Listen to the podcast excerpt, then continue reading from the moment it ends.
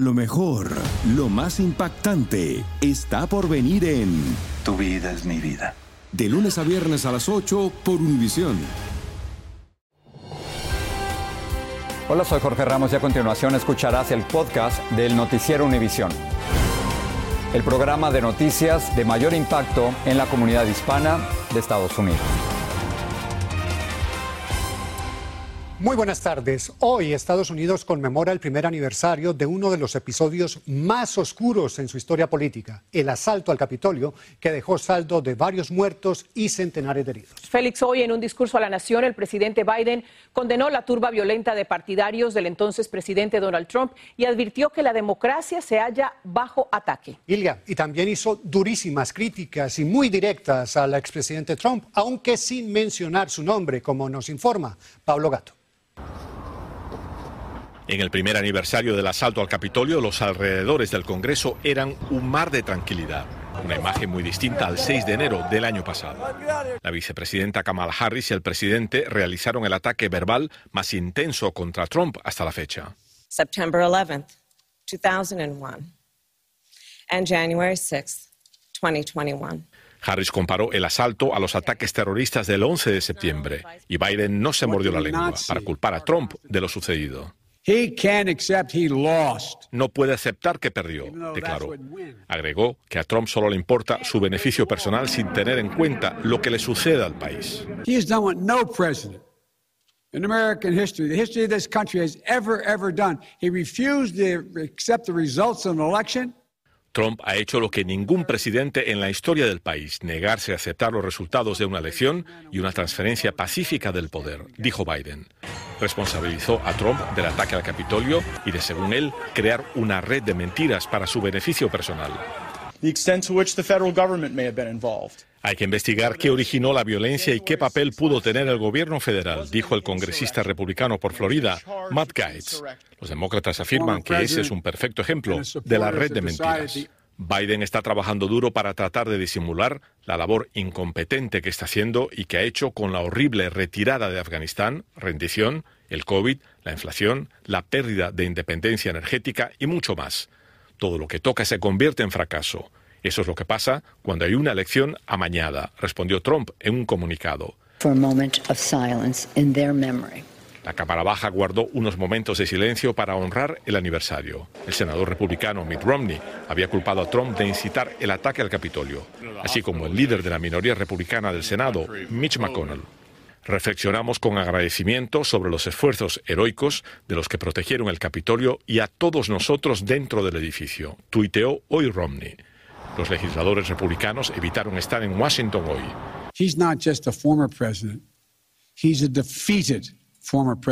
Pero Biden insiste en que Trump es simplemente un mal perdedor. La congresista republicana Liz Cheney estuvo hoy en el Congreso con su padre, el ex vicepresidente. Y con esta división la gran pregunta es qué pasará en las próximas eh, elecciones tanto congresionales como presidenciales y si será posible que haya unas elecciones transparentes y democráticas. Mientras, un dato preocupante. La última encuesta de la Universidad de Maryland indica que una tercera parte de las personas en este país justifican la violencia con fines políticos.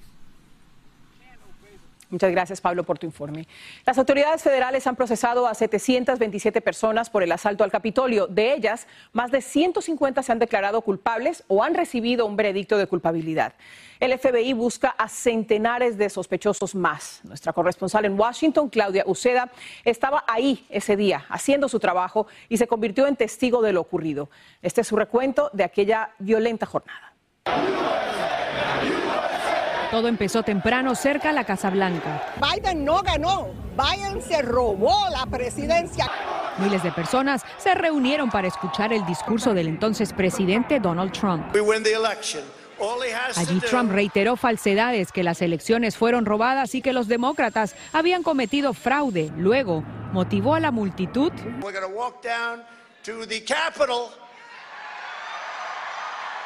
a marchar hasta el Capitolio y protestar. En el Congreso se llevaba a cabo una sesión conjunta para confirmar la victoria electoral de Joe Biden. La multitud le hizo caso a Trump y marchó más de dos kilómetros. Algunos estaban agitados y enfurecidos. A las 2 de la tarde la multitud rompe con la barrera policial del Capitolio. Los policías para mantener el orden lanzaron gases lacrimógenos y gas pimienta, pero no funcionó. Los manifestantes con ropa de combate y cascos entraron, otros saltaron paredes y rompieron ventanas. Un grupo gritaba, cuelguen a Mike Pence. Los legisladores se vieron obligados a abandonar el proceso de confirmación de la victoria de Joe Biden, temían por sus vidas y fueron evacuados. La turba tomó el pleno del Senado. Uno se sentó en el escritorio de Nancy Pelosi con un pie encima. Mientras el vicepresidente huía, una mujer murió de bala en los pasillos por querer forzar su entrada. Luego de dos horas del asalto, Trump, presionado, pidió a sus simpatizantes que se vayan a casa. A las autoridades les demoró cinco horas para poner orden. Soldados de la Guardia Nacional y varias agencias policiales quedaron desplegados para ayudar.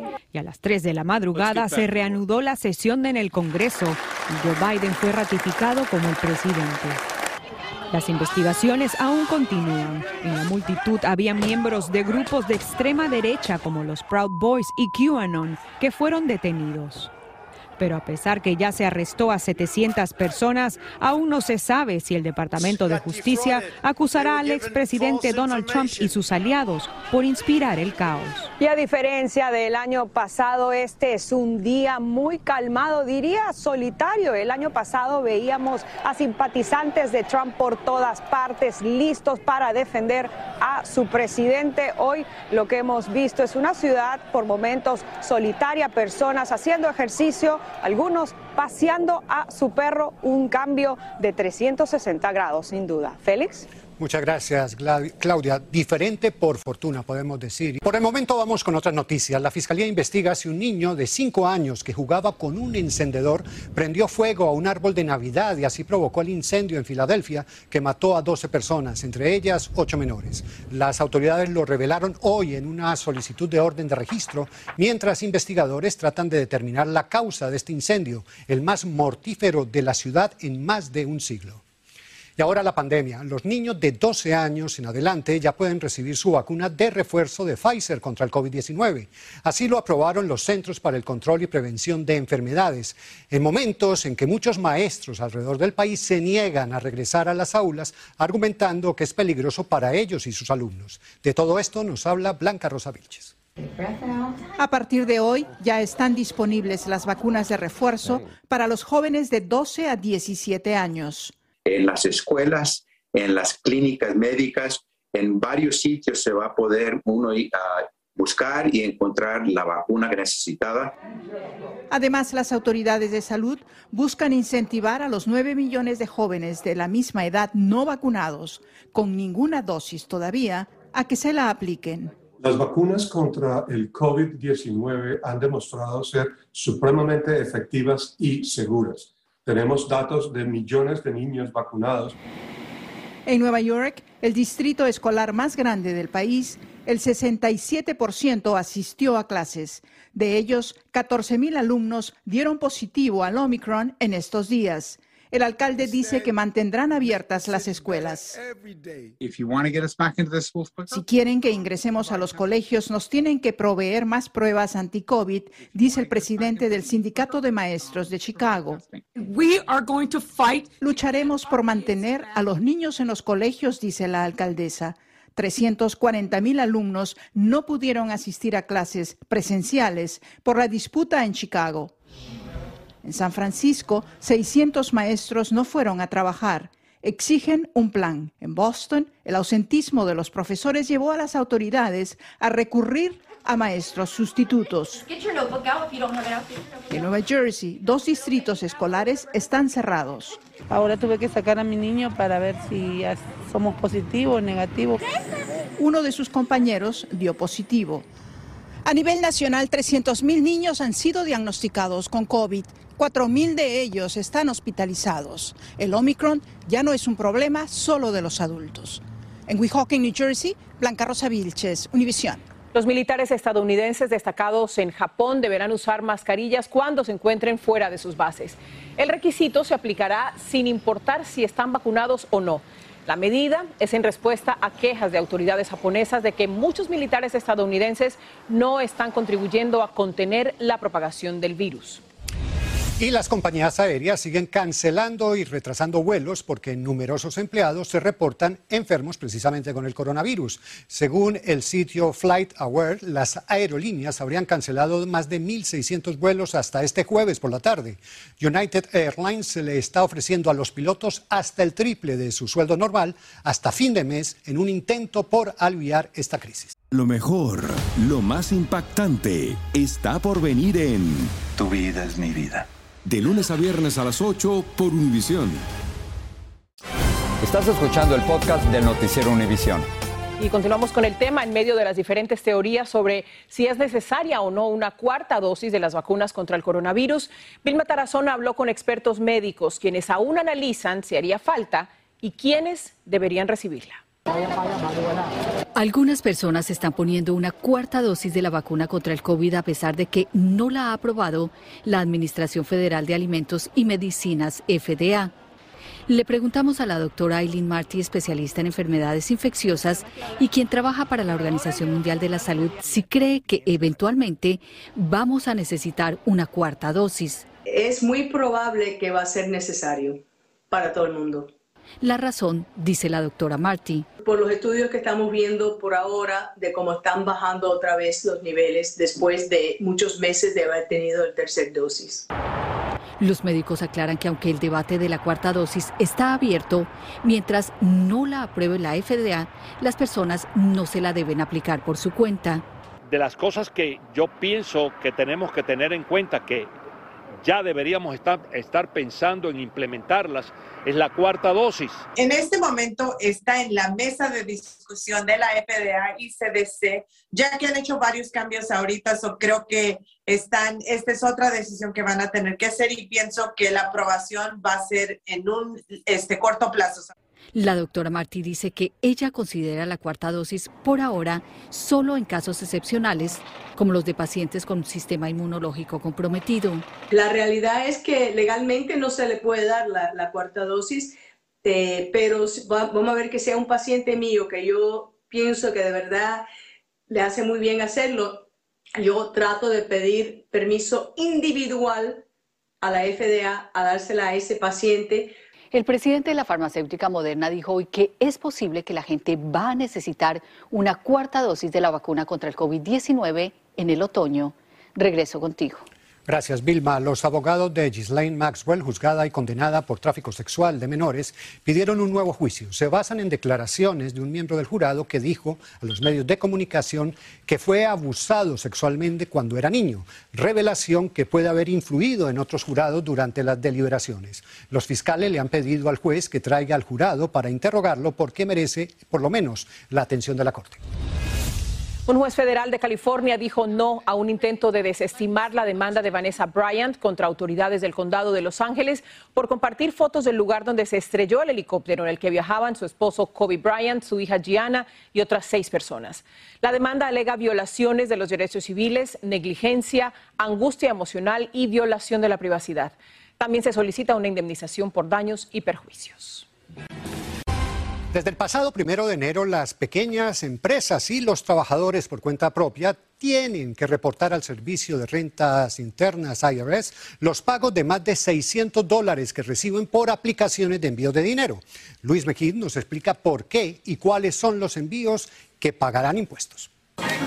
Quizás ya ha notado que el viejo dólar de papel cada día se usa menos.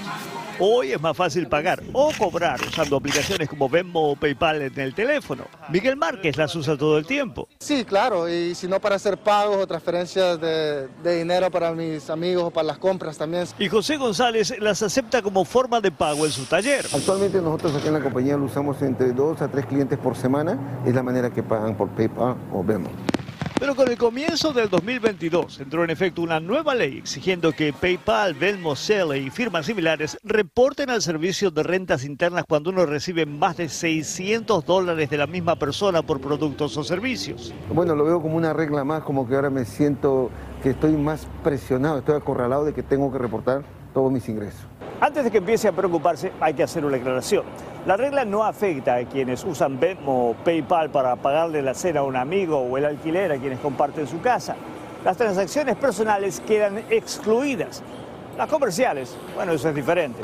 La ley efectivo enero, enero 1 del 2022 ha cambiado drásticamente. Expertos en leyes impositivas dicen que antes solo se reportaban transacciones que superaban los 20 mil dólares, ahora son solo 600. Si tú estás en un negocio, eres un peluquero, eres un janitor y recibes esa forma, tienes que llevársela a tu preparador y también tienes el derecho a deducir los gastos que hayas incurrido en esa actividad. Por lo menos tiene tiempo para pensar. La ley entró en efecto en enero y recién notará los cambios cuando prepare su declaración el año próximo. En San Francisco, Luis Mejid, Univisión. Bueno, Estados Unidos amaneció hoy con dos nuevos multimillonarios y es que hubo dos ganadores del sorteo de anoche del Powerball y la bolsa era de nada menos que de 632 millones de dólares. Uno de los boletos fue comprado en Sacramento, California y el otro en Wisconsin. Cada uno de los dos boletos ganadores tiene un valor de 316 millones de dólares. Felicidades a los afortunados. Que los disfruten y los cuide. Y en México, la Liga de Fútbol tuvo cancelar dos partidos programados debido a que numerosos jugadores se han contagiado de coronavirus. Funcionarios deportivos han anunciado nuevos protocolos sanitarios para evitar que continúe la ola de contagios. Desde Ciudad de México, Jessica Cermeño nos dice cómo se ve la temporada en este momento. El incremento de contagios en México ya afectó hasta la Liga de Fútbol Profesional.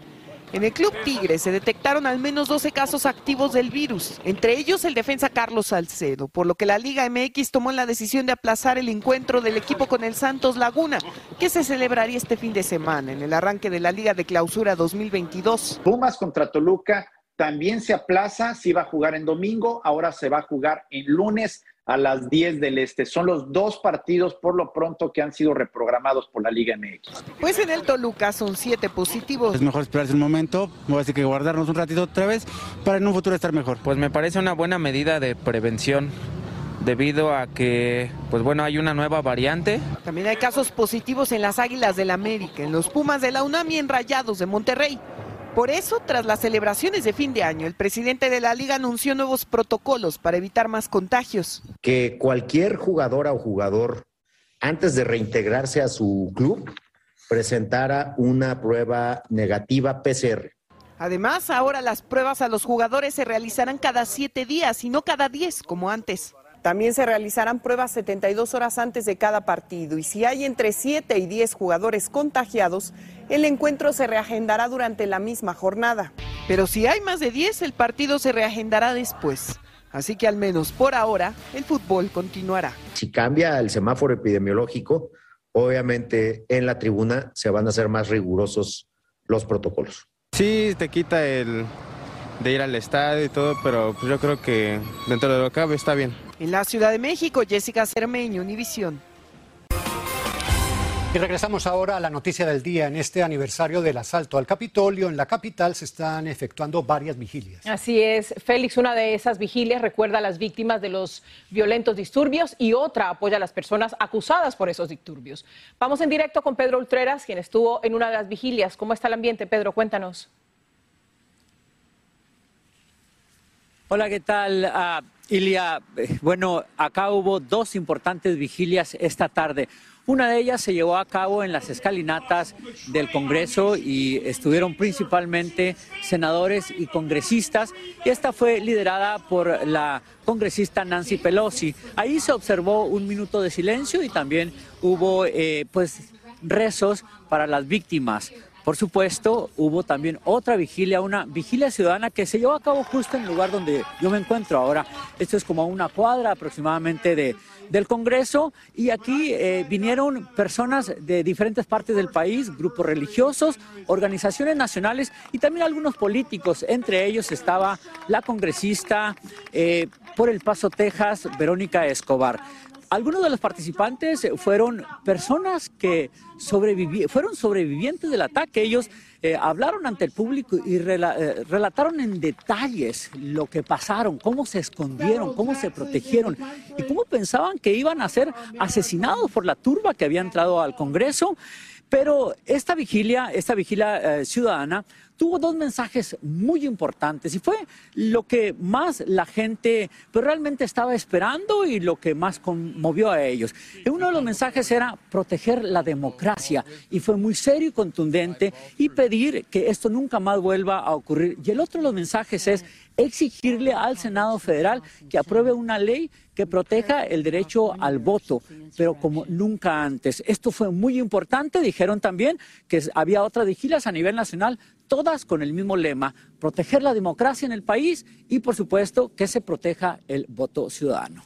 Regreso con ustedes. Muchas gracias, gracias Pedro. Las democracias, Félix, Pedro, son débiles y es lo primero que hay que proteger en un país. Siempre están en peligro, por eso hay que cuidarlas. Así, exactamente.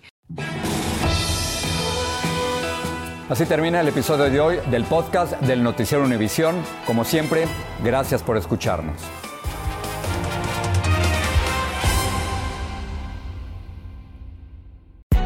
Hay gente a la que le encanta el McCrispy y hay gente que nunca ha probado el McCrispy. Pero todavía no conocemos a nadie que lo haya probado y no le guste. Para pa pa pa. Esto solo es el principio. Porque lo mejor, Esto no se va a quedar así. lo más impactante, ¿Por qué? Soy tu madre. Esta mujer me robó. Por favor, abre tus ojos. está por venir en ¿Entendiste? Tu vida es mi vida. De lunes a viernes a las 8 por Univisión. Y eso sí que amerita un brindis, ¿no crees?